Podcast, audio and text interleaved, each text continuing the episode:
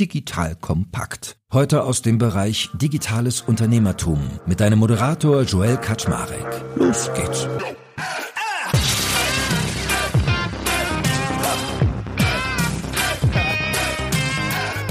Hallo Leute, mein Name ist Joel Kaczmarek. Ich bin der Geschäftsführer von Digital Kompakt und zu meinen Aufgaben gehört es ja immer, nach spannenden Themen, Unternehmen und Personen Ausschau zu halten. Heute habe ich, glaube ich, alles drei gefunden. Nämlich in Person von dem lieben Christian Wegner, seiner neuen Firma Weismarkt und dem Thema Secondhand oder sagen wir mal mehr Nachhaltigkeit. Weil Christian, den kennt ihr vielleicht, zumindest mal durch sein Produkt, nämlich Momox hat er an den Start gebracht. Investiert auch fleißig, wenn ich es richtig gesehen habe. Vielleicht erzählen wir da auch ein bisschen was zu. Und mit Weismarkt hat er nun eine neue Firma gegründet, die sich schon tolle Presse erarbeitet hat, weil man, glaube ich, in ihren Räumen Party gemacht hat, während sie nicht da war auf den Toiletten, lustigerweise. Muss er mir nachher mal erzählen. Aber vor allem finde ich seine Vision cool, nämlich, dass er sagt, er hat den Traum, dass wir irgendwann mal mehr Dinge gebraucht kaufen als neu. Und während ich zuschaue, wie alle Menschen sich immer weiter zumüllen und immer nur E-Commerce-Granden um mich haben, die erzählen, wie sie ihren Abverkauf steigern, finde ich sehr erfrischend, sich mal Gedanken darüber zu machen, wie kann die Welt eigentlich aussehen, wenn man Sachen auch mal mehrfach benutzt und weiterteilt. Und ich glaube, es ist auch ein Trend, der einsetzt. Von daher heute eine dreifach spannende Folge. Und lieber Christian, freut mich, dass du da bist. Lass uns endlich mal persönlich kennenlernen. Moin, moin. Moin, moin. Ist ja wirklich ein bisschen schade, dass du und ich eigentlich noch nie Berührungspunkte hatten, ne? Wo du irgendwie so eine coole Firma gebaut hast und eigentlich so wir vom Naturell, glaube ich, voll zusammenpassen würden. Wo hast du dich versteckt, ey? Geht ja gar nicht. Du, also ich hab dich eigentlich immer gesucht. War ein bisschen traurig. Ich hab dich immer nur on air gesehen. Ich dachte, vielleicht ruft da mal irgendwann an. Als es dann soweit war vor zwei Monaten, bin ich nach hinten umgekippt. Wir fangen wir denn bei dir an? Wollen wir ein bisschen in der Vergangenheit anfangen, bei deiner Momox-Reise, weil die dich zu dem geführt hat, wo du jetzt bist? Oder macht es Sinn, eher bei Wisemark direkt zu starten? Du bist der Chef.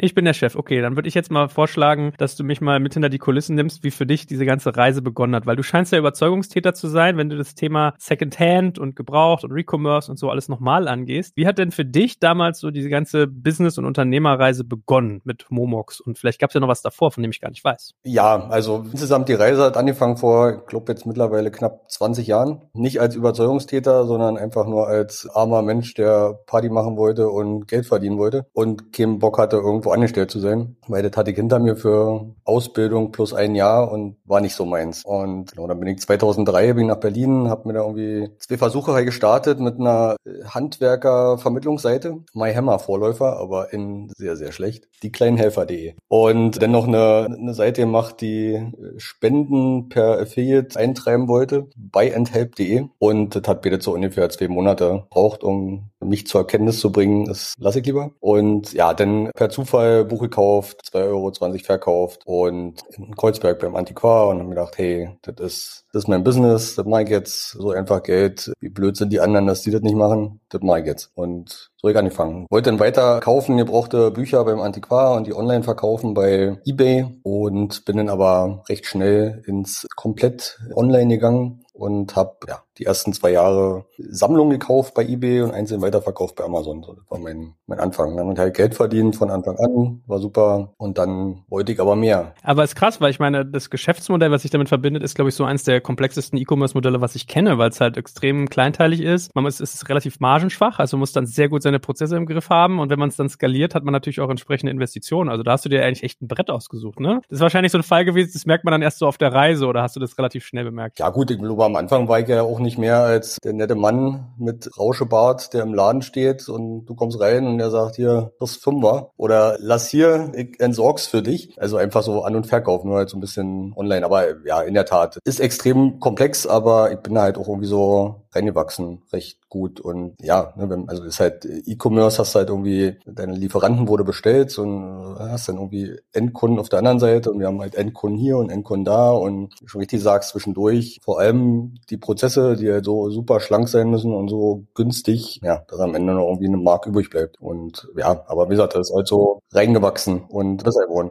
schöner geworden größer geworden. Ja, ich mein, also ich meine, ich habe ja beide Läden von innen gesehen. Also ich war bei Rebay mal in dem Großlager. Ich habe irgendwie mit Heiner Kroke da mal Momox abgewandert, also der aktuell der Geschäftsführer da ist. Also was brutal groß und irgendwie, also, und ich hatte mal den Eindruck, ihr wart, glaube ich, sogar die Marktführer. Und ist ja ganz lustig, dass es anscheinend so ein bisschen so ein Wohnzimmer-Business ist. Ich glaube, hier Lawrence von Reba es auch damals mit seinen Buddies irgendwie im Wohnzimmer gestartet und bei dir auch. Das hat ja irgendwie Charme. Das ist noch so ein bisschen Internetgeschichte, wie man sie sich wünscht und nicht so Wirtschaftsabsolvent macht einen Businessplan, holt einen Investor an Bord, so in drei Jahren zack, äh, Feier, rüber auf Exit. Aber anyway, wir wollen ja ein bisschen tiefer verstehen, was du da damals gelernt hast und jetzt überträgst. Warum bist du dann irgendwann rausgegangen beim Momox? Also das Thema, was du jetzt machst, das könntest du ja vielleicht sogar auch, also so weit weg wirkt das gar nicht von dem, was Momox macht. Wie war denn so dein, also dein Intro kenne ich jetzt so halbwegs, aber dein Outro noch nicht. Ja, vielleicht erst mal kurz, ganz kurz, Rolle rückwärts, weil du gesagt hast, du hast das Gefühl, wir waren Marktführer. Das natürlich auch mit Zahlen unterfüttert. Also Momox war immer ungefähr doppelt so groß wie äh, Rebuy. Und nur um, um das nochmal.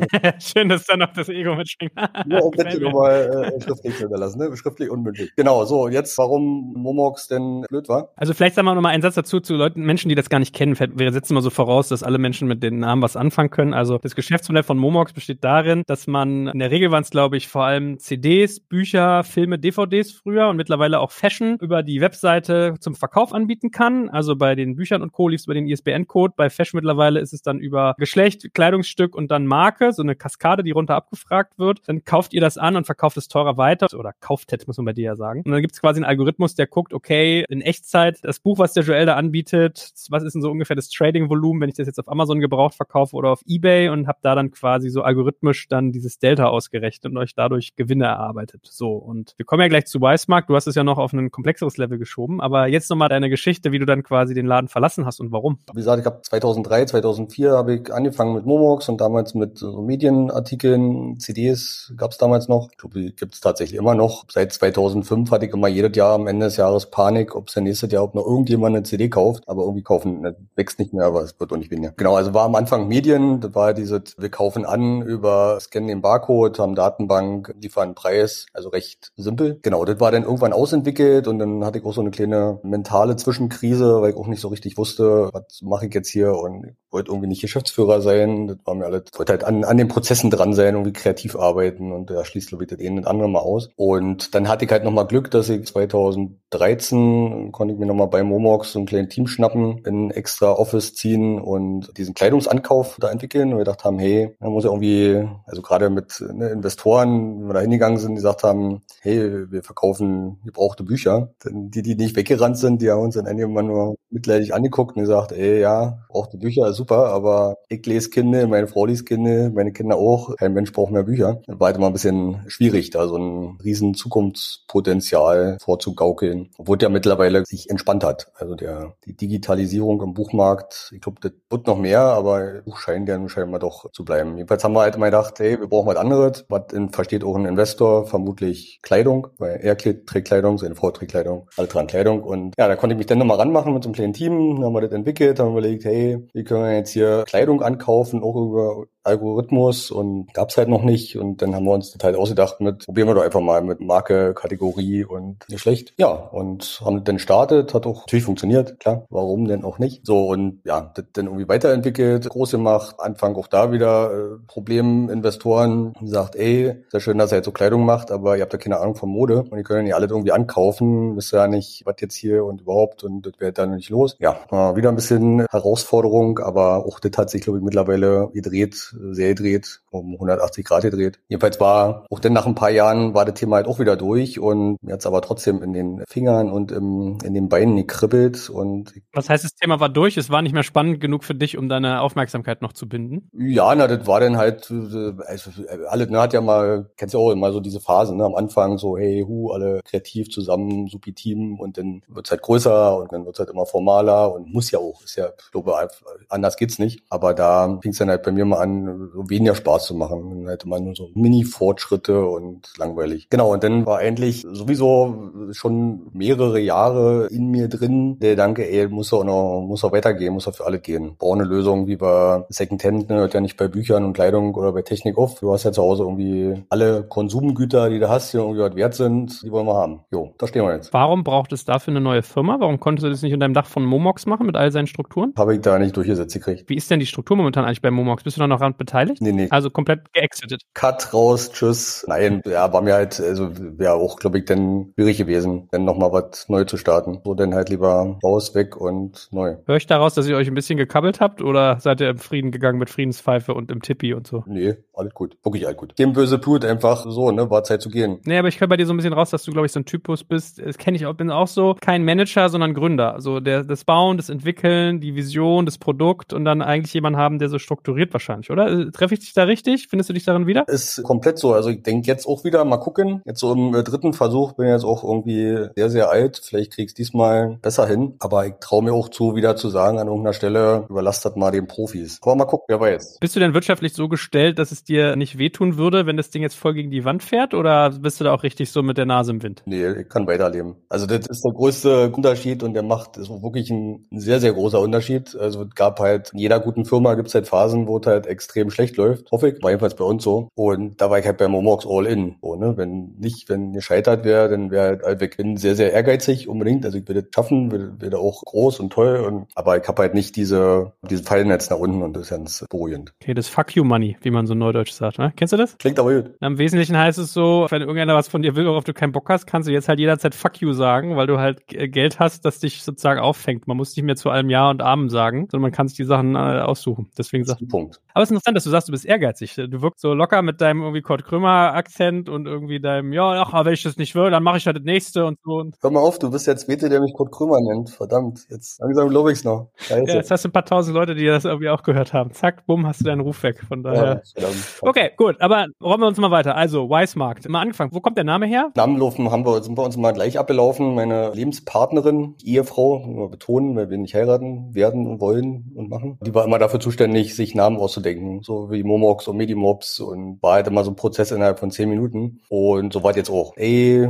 mal jetzt hier, mal hier mit Second Hand und dann Namen brainstormt und dann irgendwie Schwarzmarkt, Gegenteil Weißmarkt. Und dann dachte scheiße, nee, Weißmarkt. Also Weiß hier, Farbe Weiß, kannst du das Uni nennen, dann gibt's da irgendwie, versteht der eine wieder falsch. Und dann auch Weißmarkt genannt. So als Anspielung, als immer noch Gegenteil von Schwarzmarkt, aber auch ein bisschen weise. Mal gucken. Also erstmal Fokus Produkt, das muss funktionieren, das muss knallen und wie gesagt, Name ist immer da wieder, wenn man irgendwann nochmal fünf Prozent zum Wachsen braucht, dann kann man mal den Namen ändern, wenn der total kacke ist, aber erstmal passt das. Ja, aber von deiner Lady hast du ja gleich auf LinkedIn auch schon geschrieben, ne? Habe ich gesehen, dass du irgendeinen so Raketenpost hattest, wo du ihr gedankt hast, dass sie dich da über 30 Jahre ausgehalten hat oder sowas, ne? Ja, ich war echt, war verblüfft. Und der wäre noch weitergegangen. Deswegen hier äh, Tipp, ne? Tipp an deine äh, Zuhörer, für alle, die es noch nicht wissen. Ich hatte, der guckt nächsten Tag, dachte ich, was ist denn hier los? Irgendwie 1000 Likes pro Stunde, irgendwann 500.000 Views. Ich schon, hey, meine Influencer-Freunde mir äh, ausgemalt, dann kriegen werde. Und dann habe ich einen, einen Schreibfehler entdeckt und habe ein kleines Wort geändert, weil ich es nämlich falsch geschrieben habe. Und danach war Pam war aus. Komplett hat mich der Algorithmus gekillt. Ja, das ist immer so, dass die, glaube ich, Angst haben, dass du da was dran veränderst, wenn das Ding abhebt, man die Welle nutzt, um dann was zu promoten oder irgendwie sowas. Ja, ja aber ein schlauer Algorithmus hätte gesagt, okay, wenn ein Buchstabe geändert ist, vermutlich ist es nicht kompletter anderer Kontext. Aber gut, egal. Ach, scheiße, wenn einem der eigene Perfektionismus auf die Füße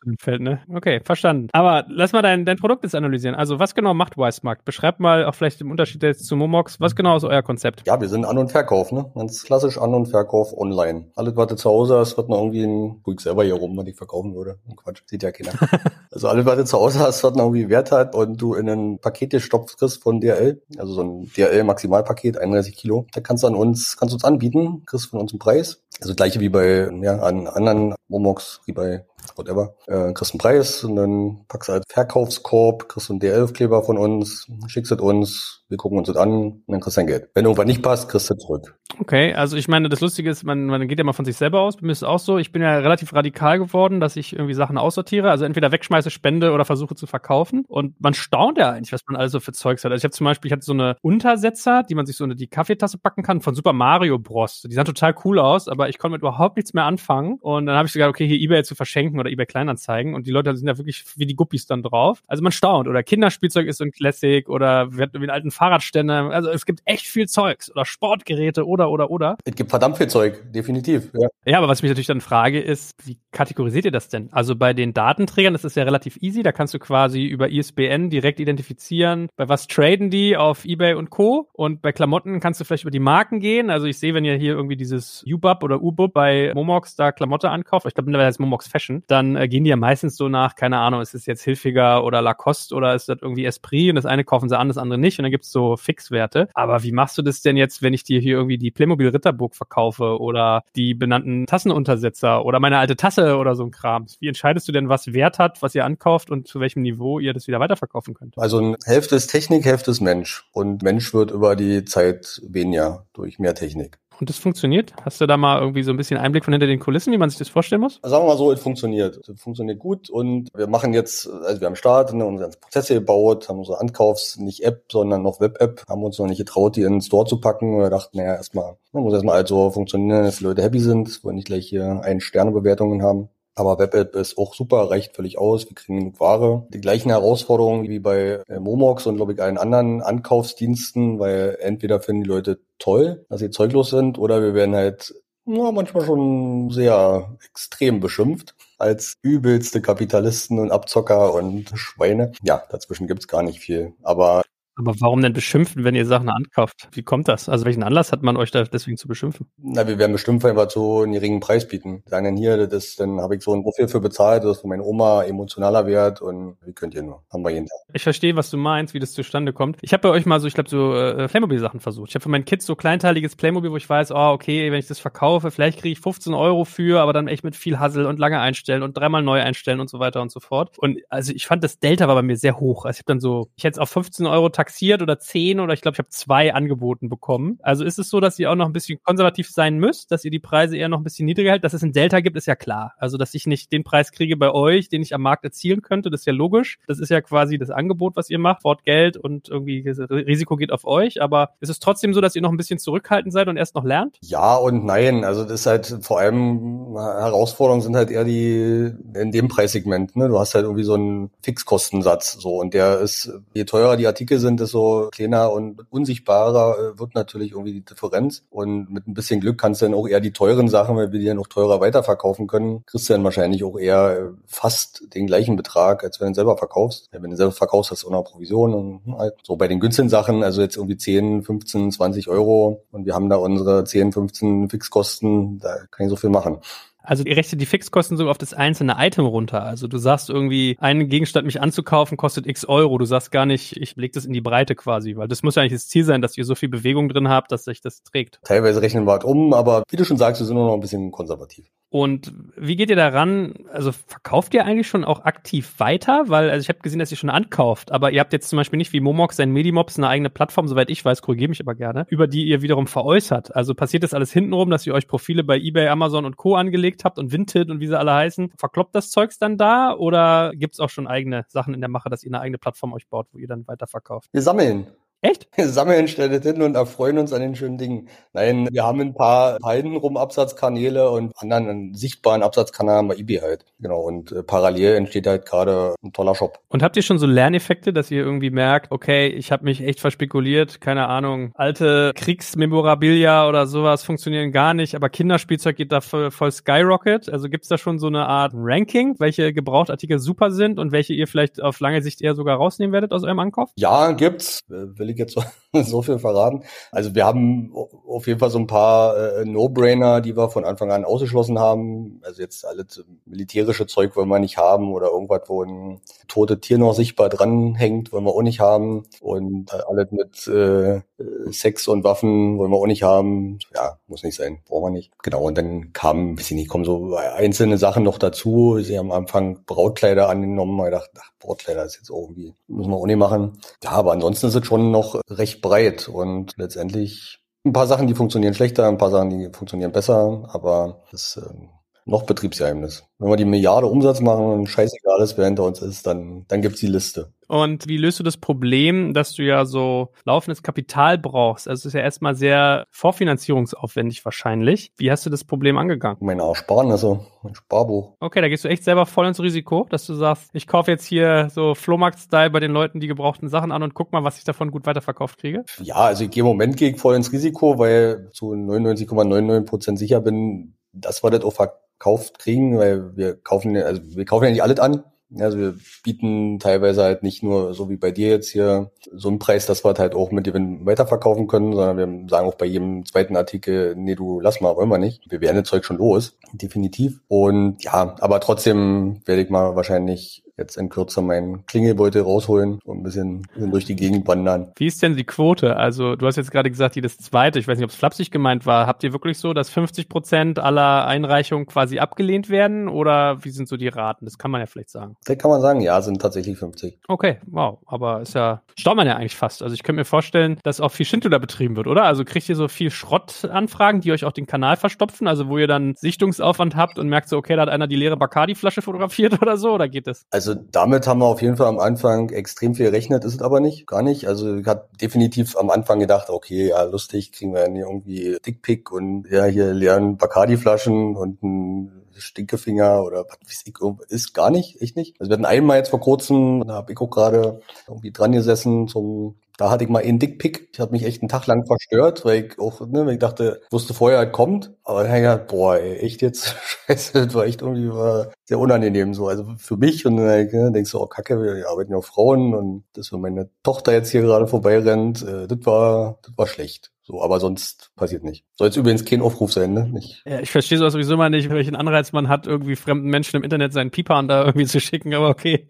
ich verstehe das auch nicht. Das ist echt, aber ja, keine Ahnung. Ja, aber ist krass. Ich weiß, ich habe es mal gehört, da, ein Bekannter hatte irgendwie einen Wäscheservice für jemanden aufgebaut. Das heißt, du konntest deine schmutzige Wäsche hinschicken im Paket und hast sie gewaschen wieder zurückbekommen und hast dann quasi für die Reinigung gezahlt. Und der meinte, war Nightmare, war Horror. Da haben einige Leute dann irgendwie ihre vollgeschissene Klamotte hingeschickt und so. Also völlig schmerzbefreit, ja. Von daher finde ich das ganz interessant, dass du sagst, nee, Herr, toi, toi, toi, die Quote da ist eher gering, ja. Aber wenn du sagst, der Klingelbeutel geht bald auf, ist denn das Klima für das, was du da tust, mittlerweile ein besseres? Weil da hat ja so viel getan, dass man jetzt sagt, oh, jetzt heißt es nicht mehr Secondhand, sondern Pre-Loved Fashion und oh, wir müssen mehr auf Nachhaltigkeit gucken und Wiederverwertung. Und es gab ja in den USA mal eine riesige Repair-Welle, also dass man so auf Reparaturwerkstätten auf einmal gesetzt hat und so weiter und so fort. Ist das Klima jetzt besser oder wirst du immer noch so mit einem Kaffee abgespiesen und komisch angeguckt, wenn du da in so einem VC-Office sitzt? Das weiß ich nicht, werde ich sehen. Ich hoffe nicht. Ob es insgesamt besser ist, weiß ich nicht. Also ich glaube, insgesamt hat sich ne, schon Secondhand ist jetzt schon vor 10, 15 Jahren war Secondhand halt so echt so, äh, ne, wenn er erzählt, ich mach Secondhand, dann war gleich alle weggerannt. Ist jetzt glaube ich anders, aber ich glaube, haben halt auch ein paar verkackt. Nicht so, nicht so gut. Ne? Also jetzt nicht alle, alle, die Secondhand machen, jetzt so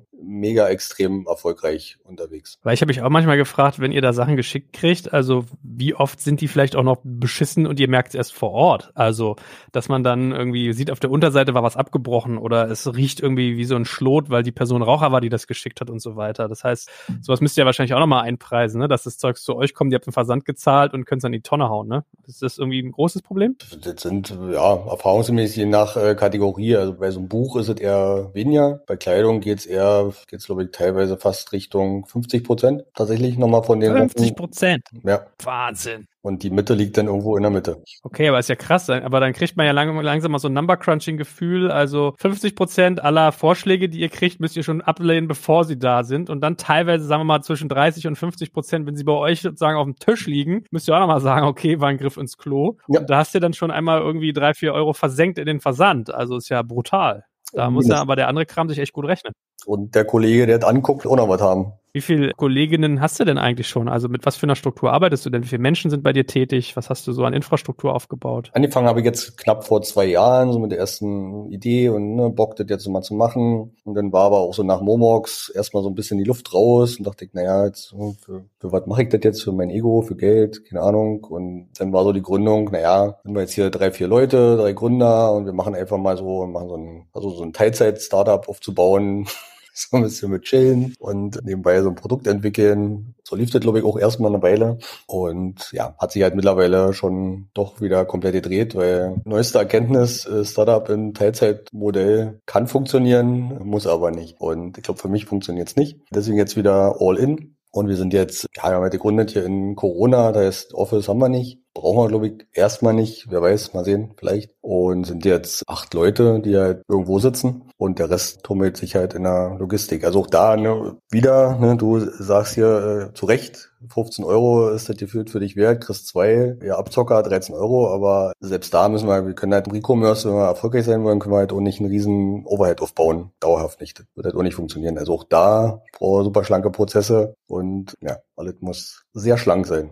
Und wenn du sagst Logistik, also habt ihr die quasi ausgelagert oder habt ihr da einen eigenen Standort für? Wir haben einen eigenen Standort, genau. In Birkenwerder mit Techno-Keller. wollte gerade sagen, war das nicht das, wo die da bei euch die Toiletten gestürmt haben und die einmal zu Bruch zerkloppt haben, also da Party drin gemacht haben? Ja, genau. Also war an Anfang des Jahres war da äh, Party im in den Toilettenräumen. Aber das, letztendlich war es mehr gute PR für uns. Also wenn ich in euer Büro einbrechen würde will eine Party machen als Student, dann hätte ich das nicht auf der Toilette gemacht oder so, sondern eher so, keine Ahnung, im, im Konferenzraum oder in, nicht, mit dem Logistikkran hier so, wie dieser, wie ist der Typ immer, Gabelstapler Sam oder wie ist der Typ, der immer da so, naja, you know what I mean? Laut. Gabelstapler Chaos, Dankeschön. Ja, guck, so hieß der. Nee, äh, da ist eine große Halle, 10.000 Quadratmeter Lagerhalle und da kommt man auch nicht rein. Aber man kommt, wenn man eventuell vielleicht da so ein Mieter ist äh, und Schlüssel hat, dann kommt man halt unterirdisch, sind halt so Katakomben. Also ist schon eigentlich, ist quasi ein Club. Unter der Halle, und da sind Toilettenräume und Umkleideräume. Und da kann man schon Party machen, ja, wenn es erlaubt. Okay, ich sehe hier ein zweites Geschäftsmodell auf dich zukommen. Sehr gut. Ja. Mal sehen. Aber krass, ich meine, da hast du dir ja wirklich aber auch ein bretthartes Thema ausgesucht. Also ich finde es ja auf der einen Seite finde ich es echt ein Träumchen, weil ich mir halt sage, ich habe ganz oft so Items, wo ich denke, habe ich echt keinen Bock mehr, so dieses ganze Red Race dazu geben, das immer wieder einzustellen auf den gängigen Plattformen, weil da musst du es ja zwei, dreimal teilweise einstellen, wenn du dir zu geizig bist, hier irgendwie bei Kleinanzeigen die Sichtbarkeitsindizes da irgendwie hochzutreiben und dann hast du dir, was ist letzter Preis und so weiter und so fort. Von daher, also den Case verstehe ich sofort. Aber wenn ich jetzt die, die, die Zahlen höre, wie viele Sachen du ablehnen musst, wie viele dann vor Ort kacke sind und dann auch so diese Kundenzufriedenheit gehandelt kriegen. War das bei Momox auch schon so krass? Weil, boah, hast ja total recht, wenn einer sagt, ja hier, du, ey Mann, ey, den Topflappen, den hat meine Oma mir geschenkt und die ist gerade letztes Jahr gestorben, du Arschloch, und du gibst mir dafür nicht mal 10 Cent, lalala. Das kann mir total vorstellen. Ist das so ein bisschen inhärent bei dem Thema oder ist das bei euch nochmal auf Steroiden das Problem? Prinzipiell ne, hast du ein Modell, wo du denkst, boah, geil ist für alle da, ne? 100 Prozent, all in.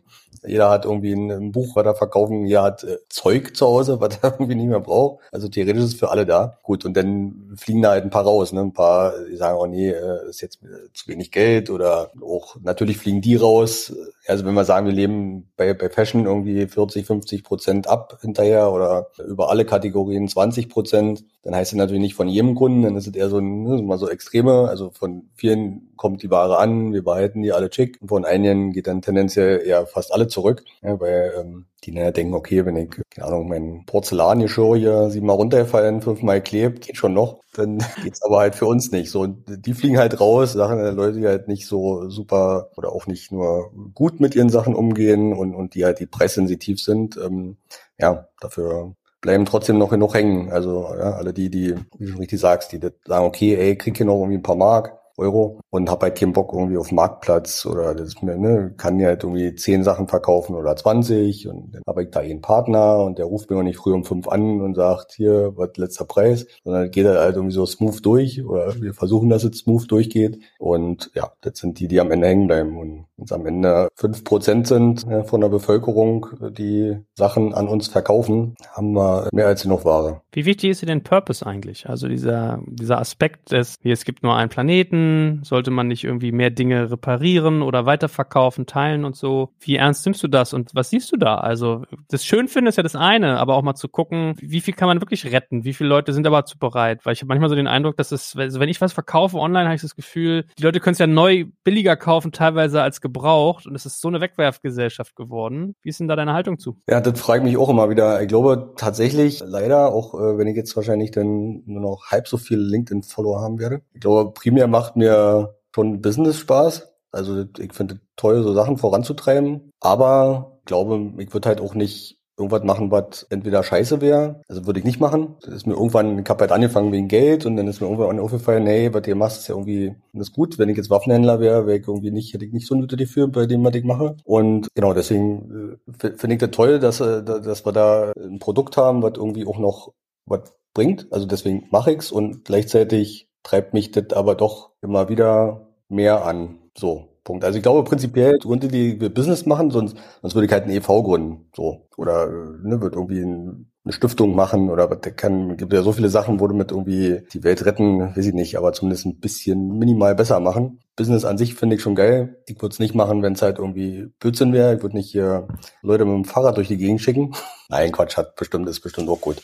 So, und ja, und, und gleichzeitig merke ich aber auch immer wieder ne, in, so, in so einer ruhigen Minute, ey, Mensch, schon geil und so die Vision, die dahinter steckt und, und, und wenn, wenn kommt, dann ist quasi nochmal so ein, so ein Kicker on top. So, aber prinzipiell, ich weiß gar nicht, das ist auch so ein, da bin ich auch immer mit mir uneins bei der Frage, können Unternehmen die Welt retten oder Unternehmen die Welt verbessern oder ist das doch alles Quatsch? Bildet man sich das ein als Unternehmen, ist man, ja, am Ende der Kunde entscheidet. Der Kunde ist der, der treibt. Wenn, ne, wenn in allen Menschen das äh, völlig scheißegal wäre, würde halt auch nie irgendwie jemand da ja, irgendwo kaufen, wo, wo, wo ein Unternehmen hintersteckt, was sagt, ich will die Welt äh, retten. Eigentlich sind die Kunden und der Unternehmer ist ja quasi nur der, der Dienstleister, der Knecht vom Kunden und nicht der Star in der Manege. Wenn du mal zu früher vergleichst, kriegst du die Sachen denn auch nach wie vor gut abverkauft oder ist es schwerer geworden, gebrauchte Dinge wieder weiter zu verkaufen? Ich glaube, das ist, ja, also wir sind jetzt halt mit anderen, ne, andere Produkte, mit anderen Produkten unterwegs, aber prinzipiell mache ich mir da keine Sorgen. Also sicherlich, wir müssen halt aussieben. So, und ich glaube, das wird halt am Ende da,